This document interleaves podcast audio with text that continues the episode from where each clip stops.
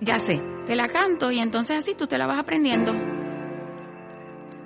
Cabeza, rodilla, muslos y cadera. Cabeza, rodilla, muslos y cadera. Cabeza, rodilla. Así empieza la, la nueva canción de Residente, que se llama René, como él.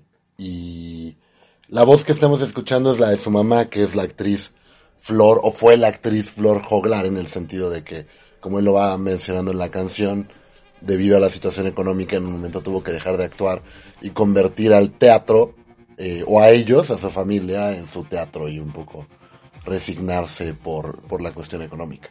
Creo que para el tema de nuestro programa El lado oscuro del artista, creo que esta es una canción muy, muy acorde, muy ad hoc al tema. René, famoso por ser el miembro fundador y vocalista de Calle 13, que fue muy polémico y muy exitoso en su tiempo, ha experimentado con muchas cosas a lo largo de su carrera y esta canción que lanzó hace unos pocos días, es, es, es algo muy, muy interesante para, para un artista, sobre todo del género. Por eso decidimos darle un espacio a, hacer un minisodio en el que como, como tratamos en este programa de ver cómo la vida personal se va relacionando con la creación y como dices es un ejemplo fantástico, pues vamos a ir como decodificando un poquito algunos elementos de, de la canción que hablan de la vida de René como decíamos, empieza con la voz de su mamá preguntándole sobre un deporte llamado Batú, que lo practicaban los indios taínos, que son un grupo originario de Puerto Rico, y no solo Puerto Rico, sino otros países del Caribe. Y el indio taíno era lo que ya había mencionado en aquella canción hace muchísimo tiempo que fuera el boom del grupo, llamada Atrévete, donde decía, eh, y te saca lo de indio taíno. Entonces aquí él hace ese, ese recuerdo a su madre, ¿no? Creo que empezar con esto habla mucho de la importancia que tuvo su madre en su formación. Y, lo personal de la canción también. Claro. Él, y él dijo que esta canción comenzó a escribirse cuando, cuando él, antes de un concierto aquí en México, eh, se sentía muy mal, dice que quería lanzarse de un balcón, que no quería salir, la gente ya lo estaba esperando, y tuvo que llamar justamente a su madre, y su madre lo tranquilizó, su madre le ayudó a que pudiera dar ese concierto, un amigo de él se quedó con él esa noche y al siguiente día, con todo lo que había vivido, él comenzó a escribir esta canción.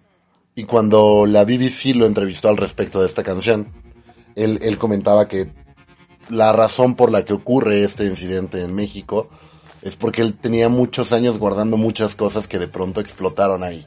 Muchas cosas que tenían que ver con un montón de factores de su vida que íbamos platicando. Pero entre ellas estaba el hecho de Christopher, que había sido su amigo, lo menciona como su pana, expresión de allá, que murió a manos de policías y él contaba un poco que al parecer él se resistió y entonces eh, cuatro policías lo terminaron matando y, ese fue un hecho que él nunca superó a pesar de que fue eh, o, a la fecha va con una psicóloga, él dice que como el tema de los psiquiatras, aunque lo respetan, no le gusta la idea de tomar pastillas y era algo que, que él no había superado aunque ya lo había mencionado en una canción cuando todavía era en Calle 13, que se llama Adentro. Que también fue una canción polémica en su momento. Eh, este suceso, este acontecimiento de su amigo Christopher, se da porque justamente en este barrio donde estaba la calle 13 y, ellos, este grupo de amigos que se juntaba mucho, en esos barrios vivía Alex Trujillo, que en ese momento era una de, los de las personas más buscadas en Puerto Rico era un narcotraficante y esta, los amigos de René, algunos comienzan como a trabajar alrededor de Alex Trujillo e inevitablemente en un enfrentamiento con la policía, como dices, es, eh, es muerto a tiros Christopher. De ahí él, llegamos al coro y él habla de que quiere marcar un número que es el 7550822, que evidentemente fue algo que explotó en las redes inmediatamente el deseo de, conocer de dónde era este número, pero bueno, igual él, él ha declarado y compartido que es el número que pertenecía a la casa donde él creció. Entonces, esta parte de llamar a ese número tiene que ver con, con un volver a la infancia que va a ser algo que va a ir contando a lo largo de la canción. Que mucha gente decía que era el número de prevención del suicidio de Puerto Rico. Están equivocados, la verdad está en el lado oscuro del artista. Que bueno, de eso se trata el programa. Y también empieza a hablar después de ello de, de la pobreza. Dice que ellos eran clase media baja. Que es un tema que toca mucho con Calle 13 y en su, en su disco solista Residente, es él como el tema que lleva casi toda su carrera. Y cuenta de que tuvieron un crédito que les quitaba el sueño y que eso fue como, como cortando otras, otras cosas y otras posibilidades. Sin embargo, él logra tener una, una formación profesional y él estudia Bellas Artes, de hecho, y luego recibe una beca. Es posiblemente uno de los raperos latinos con mayor formación académica. Como dices, él estudia en la Escuela de Artes Plásticas en San Juan de Puerto Rico y la beca que, que, mencionas la obtuvo para estudiar en el Savannah College of Art and Design en Georgia, donde realizó su posgrado en Bellas Artes. Pero menciona que lo que ya habías dicho de, los amigos que trabajaban con el narcotraficante, que durante su carrera, durante la licenciatura, la mitad de ellos los mataron. O sea, no fue solo Christopher, sin embargo, él era el que él sentía como más cercano. Y como ya dijimos, eso ya lo había mencionado en la canción de adentro, y en la de adentro también había hablado de un incidente en 2009, donde él insulta a Fortuno, el gobernador de Puerto Rico, ya que Residente es partidario de la independencia de Puerto Rico. Y Fortuno en el 2009, como parte de su reestructuración de gobierno, elimina 30.000 empleos en la isla, entonces hubo manifestaciones, eh, Residente acudió a un evento en el que, en, el que insulta eh, en televisión nacional al, al, gobernador y él dice que esto fue lo que le trajo una censura inconstitucional durante cuatro años. Por eso dice que en la canción también, que su abuela murió sin poder escuchar o verlo como llenaba un estadio, sin poder ser como partícipe de, de este lado. Y en la canción de adentro, él dice que se arrepiente del hecho. La, eh, la canción de adentro es de 2014 entonces cinco años después él dice que se, que quizá lo llamó hijo de puta y que tenía una razón de hacerlo, pero que ya como a la distancia se arrepiente de ello. Esta canción de adentro me recuerda un poco a en la película de Eight Mile, al final cuando Eminem, bueno, B Rabbit tiene que hacer este eh, concursa en, en la batalla de rap y entonces él hace este freestyle sobre las cosas malas que le han pasado para que ya no puedan hablar mal de él algo así es la canción de adentro. Residente es una de esas canciones en las que se abre y dice yo hice esto y me arrepiento de esto y tengo miedo de esto, pero sigo siendo residente. Y entonces en función o, o en relación a esto también habla de que si él eh, dañó en algo a Puerto Rico, él les pide cuatro pisos de disculpas, pero esto es una referencia a un ensayo que se llama El País de los Cuatro Pisos, escrito por José Luis González, que el ensayo de lo que trata es de las etapas de desarrollo de Puerto Rico, los diferentes o los cuatro pisos o, o momentos que ha vivido Puerto Rico al eh, estar bajo la influencia y el, el, yugo de Estados Unidos. Y como decíamos, eh, Residente siempre ha hablado a favor de, de, la independencia de Puerto Rico y él sabe que eso le, le iba a generar conflicto.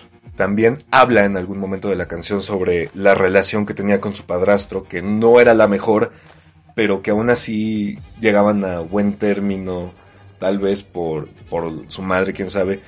Me salta un poco que no mencionara a su padre, padre, el cual conoció muy poco, pero que también su ausencia fue algo que le pesó mucho a René, y que el padre era muy activo como en política y en, términos independentistas. Viajó a muchos países de Latinoamérica apoyando movimientos eh, independentistas. Y eso es algo que, que, René tiene mucho en sus letras también.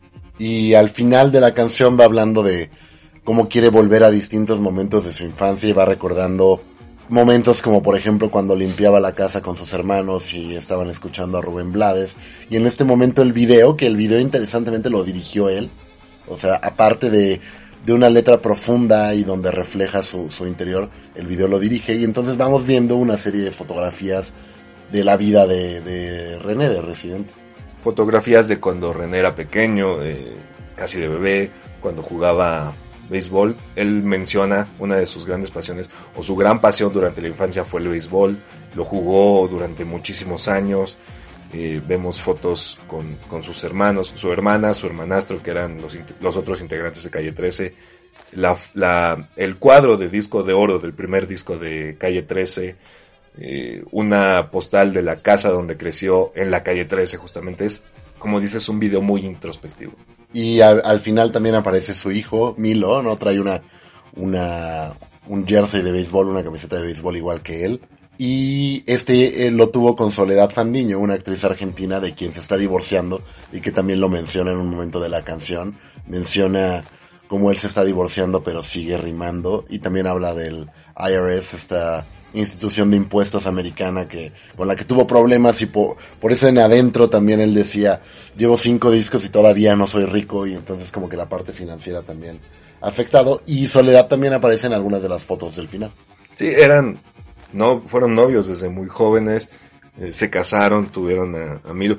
Residente le escribió la canción de Ojos Color Sol, que es una canción hermosa.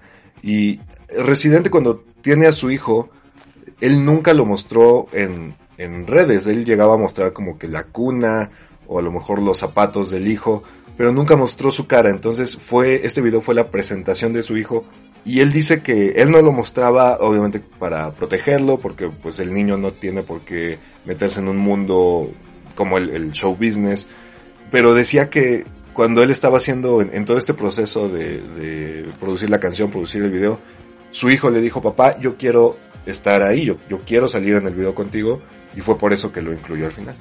Y eso le permitió también a Soledad en su perfil de Instagram mostrar por primera vez una foto de Milo.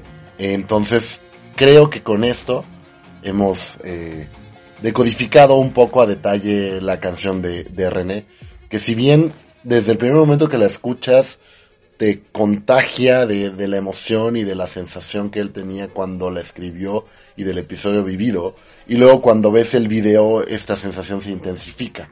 Pero a, pesar de que desde el inicio conectas, te van quedando como algunos enigmas que tratamos de resolver en este minisodio. A mi parecer, es una gran canción. Eh, a mí me gustan mucho cuando se hacen este tipo de, de, canciones tan personales, tan introspectivas. Y me parece un, un, una gran manera de expresarse de, de Residente. Y ah, como ya lo dijiste, pues intentamos desmenuzar un poco lo que sucede. Hay datos que, que se manejan como muy superficiales en Internet, que es lo que estábamos viendo. Entonces quisimos entrar un poco más a fondo. Tal vez eh, tú nos escuchas y eres fanático de Calle 13 o de Residente, tal vez te gusta, no te has clavado demasiado, tal vez no conocías, eh, y entonces ahora mínimo de esta canción de René tienes mucha más información, y te dejamos con un dato que si eres fanático seguro lo sabías, pero si no, quizá te sorprenda. El nombre de Residente lo escoge porque, o, o lo toma como inspiración que donde él vivía, cuando tenía que entrar como esa colonia siempre él decía residente, como para identificarse que era residente de la colonia, y luego es lo que utiliza como seudónimo para empezar a escribir poesía, pero igual eh, las canciones de rap. Y su hermanastro se identificaba como visitante, por eso son residente y visitante de la calle 13. Así que...